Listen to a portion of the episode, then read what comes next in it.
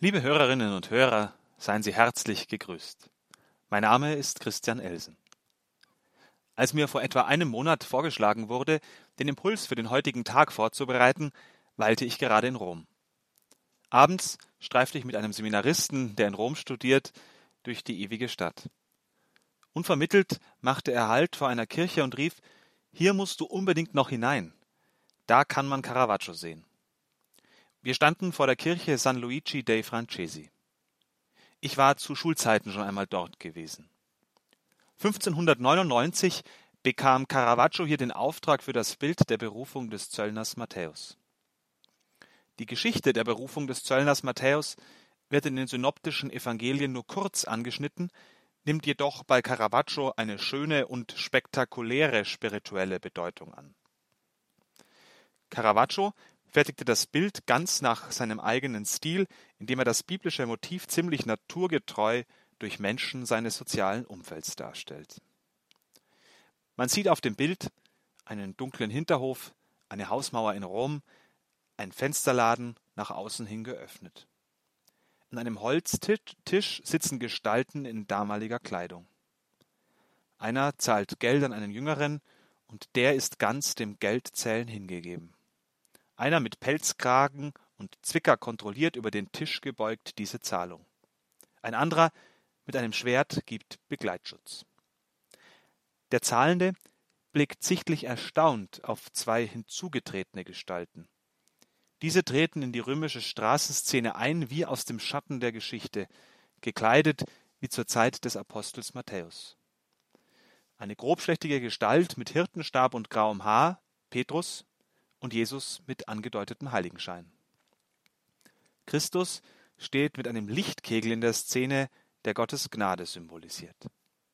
Jesus ist im Gehen, wendet sich jedoch zurück, um einen hinter sich herzurufen, in einem Moment, der gleich beginnen soll und nie enden wird. Jesu Blick und Hand deuten scheinbar auf den Zahlenden, tatsächlich aber von dessen ungläubiger Geste noch verstärkt, wohl auf den jungen Mann, der voller Passion Geld einstreift, auf Matthäus, den Zöllner. Er, der Sünder, sitzt ganz geduckt da, ist ganz versunken in seine Passion. Warum erzähle ich das? Weil es zutiefst damit zu tun hat, wie man in den Glauben kommen kann. Berufung des Menschen zum Glauben kann sich überall ereignen, auch in dieser düster weltlichen, allzu menschlichen Szenerie. Der menschgewordene Gott Christus beruft zu einem neuen Leben in der Welt. Was ist, wenn Matthäus gleich den Kopf hebt, getroffen wird vom Licht dessen, der gekommen ist, um die Sünder zu rufen, nicht die Gerechten? Matthäus wird nicht fragen, bin ich gemeint, auch wenn er sich vielleicht als unvollkommen empfindet. Die Frage, traue ich mir das zu, ist falsch gestellt. Die Frage ist, ob Jesus Christus mir das zutraut. Berufung ist Begegnung mit dem, der auf mich zukommt und mich ruft, um mit ihm zu gehen. Caravaggio malt die Dynamik der Berufung, den nun einsetzenden Moment der Zukunft Gottes ist. Matthäus, der Zöllner, wird nicht fragen, sondern wird getroffen und angezogen von dem Blick, von der Geste und dem Wort Jesu, folge mir nach. Da stand Matthäus auf und folgte ihm nach. Das ist kraftvoller Glaube. Und wie sieht das in der Folge nach der Berufung durch Gott aus? Wie sieht das im Alltag aus? Mein Glaube, der mich im Alltäglichen trägt, manifestiert sich unter anderem im Beten. Aber wie kann das geschehen? Oft ist es so, dass alltägliche Verpflichtungen nicht die Möglichkeit bieten, sich zurückzuziehen und zur Ruhe zu kommen. Viele lassen es dann deshalb gleich mit dem Beten. Die Karmelitinnen, deren Priorin die große Teresa von Avila war, beklagten sich bei ihr, sie hätten zu viel praktische Arbeit und zu wenig Zeit zum Gebet. Teresa sagte, man kann zwischen dem Hochwerfen und wieder Auffangen des Pfannkuchens Gott schauen. Die Schriftstellerin Luise Rinser, eine Freundin Karl Rahners, schrieb einmal Ich hatte zwei gute Großmütter.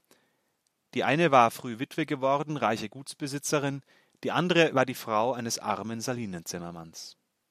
Beide hatten eine Menge Kinder und unendlich viel Arbeit.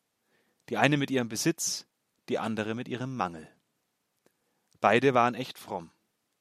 Aber sie hatten wenig Zeit zum Beten. Jedoch sie beteten ohne Unterlass.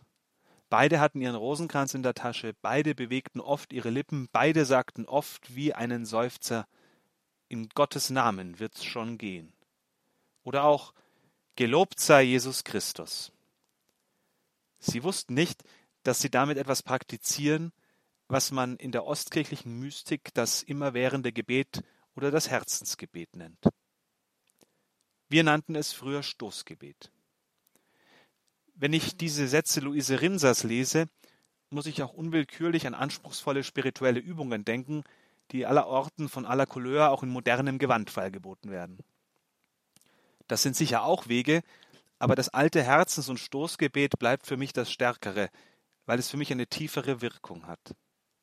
Es ist für mich im Alltag die Verbindung von biologischem physischen Leben mit dem überirdischen metaphysischen Leben, was die alten Griechen in Bios und Zoä unterschieden.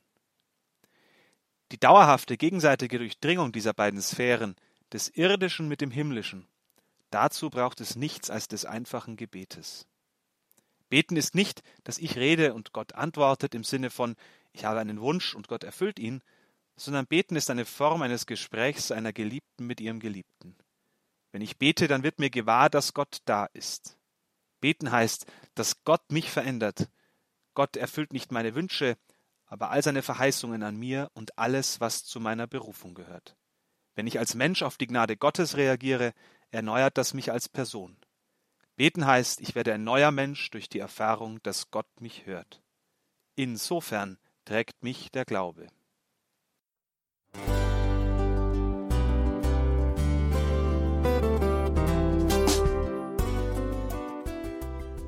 Liebe Zuhörerinnen und Zuhörer, vielen Dank, dass Sie unser CD- und Podcast-Angebot in Anspruch nehmen. Wir freuen uns, dass unsere Sendungen auf diese Weise verbreitet werden.